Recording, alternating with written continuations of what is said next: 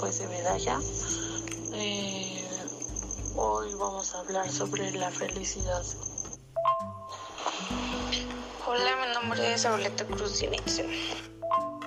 Hola, eh, yo soy González Figueroa Evelyn.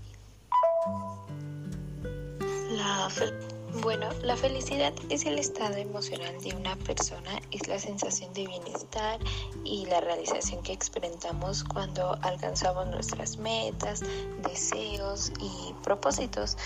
Es un momento duradero de satisfacción, pues en donde no hay necesidades que nos apremien ni sufrimientos que nos atormenten. La felicidad es una condición subjetiva y relativa como tal. No, no existen requisitos objetivos para ser felices. Dos personas no tienen por qué ser felices por la misma, por las, mm, por las mismas razones o en las mismas condiciones y circunstancias. Teoría, el sentimiento de autorrealización y el cumplimiento de nuestros deseos y aspiraciones son aspectos importantes para sentirnos felices. No obstante, para ser felices a veces no es necesario ninguna condición previa y así hay personas que están siempre felices y que se sienten a gusto con la vida y con aquello que lo fue otorgado en gracia y personas que pese a que tienen todas las condiciones para estar bien, se sienten profundamente infelices. Como mi compañera habla de la infelicidad, eh, pues eso ocurre cuando nos enfrentamos a frustraciones en, en el intento por alcanzar nuestras metas, cumplir nuestros anhelos o lograr nuestros propósitos. En este sentido, lo aconsejable para mantener un estado de equilibrio propicio eh, a la felicidad es alimentar pensamientos positivos y pues evitar a toda costa caer en, el pensamiento, en el, en el, pues sí, en el pensamiento de pesimismo. Para la psicología, la felicidad es un estado emocional positivo que, lo individuo, que los individuos alcanzan cuando han satisfecho sus deseos y cumplido sus objetivos. La felicidad como tal viene medida por la capacidad que hay en cada persona de dar soluciones a los variados aspectos que conforman su vida cotidiana. En este sentido, las personas que tengan cubierto estos aspectos deberían ser más felices, sentirse autorrealizadas y plenas.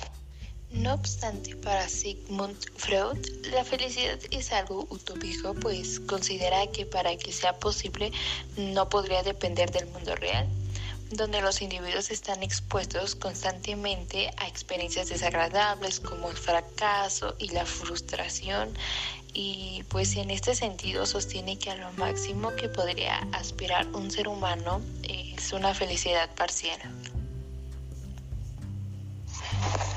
Para Aristóteles la felicidad estaba relacionada con el equilibrio y la armonía y se conseguía mediante acciones encaminadas a la autorrealización. Epicuro, por su parte, señalaba que la felicidad suponía la satisfacción de los deseos y los placeres. Los estoicos, en cambio, consideraban que la felicidad se alcanzaba dominando las pasiones y prescindiendo de, la, de las comodidades que impiden la aceptación de una existencia determinada, mientras que para Leibniz, defensor de la, de la tesis racionalista, la felicidad es la educación de la voluntad humana en la realidad. Al igual que por su lado, los filósofos chinos como Lao apuntaban que la felicidad se podía lograr teniendo como modelo de la naturaleza, mientras que Confucio era de la opción de la que la felicidad venía dada por la armonía entre las personas. En la religión teísta suele coincidir que en la felicidad eh, es un estado de paz que solo se alcanza en la comunicación con Dios. Y en los budistas, por su parte, afirman que la felicidad únicamente se consigue a través de la liberación del sufrimiento y la superación del deseo, a lo cual se accede, mediante, se accede mediante el entrenamiento mental. No obstante, los filósofos griegos no fueron los únicos que se interesaron por desvelar los secretos de la felicidad. Más tarde, el racionalismo le dio una vuelta de tuerca al concepto de la felicidad, al comprenderla como la mera adaptación a la realidad. Spinoza, por ejemplo, pensaba que para ser felices era necesario que nos despojáramos de las cadenas que implicaban las pasiones y que lleguemos a comprender el mundo que nos rodea. Solo así dejaremos de sentir miedo y odio. Los racionalistas afirmaban que la clave radical en conocer la realidad está en que el conocimiento nos permite aceptar los sucesos y por ende ser más felices. A mediados, del siglo XIX surgió una corriente filosófica muy interesante denominada Nuevo Pensamiento, para la cual la felicidad era una actitud mental, una decisión. Según estos filósofos, todos estamos buscando constantemente un camino que nos permite ser más felices, pero la clave radical en aceptar nuestras condiciones era que nuestra historia de vida y nuestro pasado tendría que ser diferente. Cuando tenemos esa decisión conscientemente nos acercamos a la felicidad. Mihaly Csikszentmihalyi, considerado el investigador más importante del mundo en el ámbito de la psicología positiva, cree que la felicidad es un producto y el resultado de un, de un estado de flujo. El flujo sería una experiencia en la cual nos mantenemos muy motivados, absortos en lo que estamos haciendo hasta tal punto que perdemos la noción del tiempo. Cuando ese, eh, cuando ese estado de flujo representa un reto y conduce el crecimiento personal, también nos, nos reporta satisfacción y felicidad.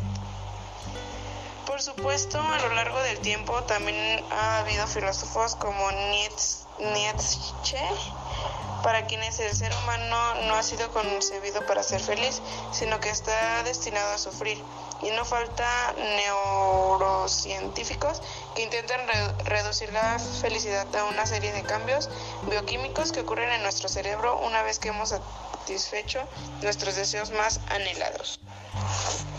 Teoría, el sentimiento de autorrealización y el cumplimiento de nuestros deseos y aspiraciones son aspectos importantes para sentirnos felices. No obstante, para ser felices a veces no es necesario ninguna condición previa y así hay personas que están siempre felices y que se sienten a gusto con la vida y con aquello que lo fue otorgado en gracia y personas que pese a que tienen todas las condiciones para estar bien se sienten profundamente infelices. Para Aristóteles la felicidad estaba relacionada con el equilibrio y la armonía y se conseguía mediante acciones encaminadas a la autorrealización. Epicuro, por su parte, señalaba que la felicidad suponía la satisfacción de los deseos y los placeres, los estoicos, en cambio, consideraban que la felicidad se alcanzaba dominando las pasiones y prescindiendo de, la, de las comodidades que impiden la aceptación de una existencia determinada, mientras que para Leibniz, defensor de la, de la tesis racionalista, la felicidad es la educación de la voluntad humana en la realidad. Para la psicología, la felicidad es un estado emocional positivo que, que los individuos alcanzan cuando han satisfecho sus deseos y cumplido sus objetivos. La felicidad como tal viene medida por la capacidad que hay en cada persona de dar soluciones a los variados aspectos que conforman su vida cotidiana. En este sentido, las personas que tengan cubierto estos aspectos deberían ser más felices, sentirse autorrealizadas y plenas. Y pues igual este experimento nos indica que la buena o la mala suerte también es una cuestión de actitud, de estar abiertos a las oportunidades. Obviamente pues lo mismo vale para la felicidad.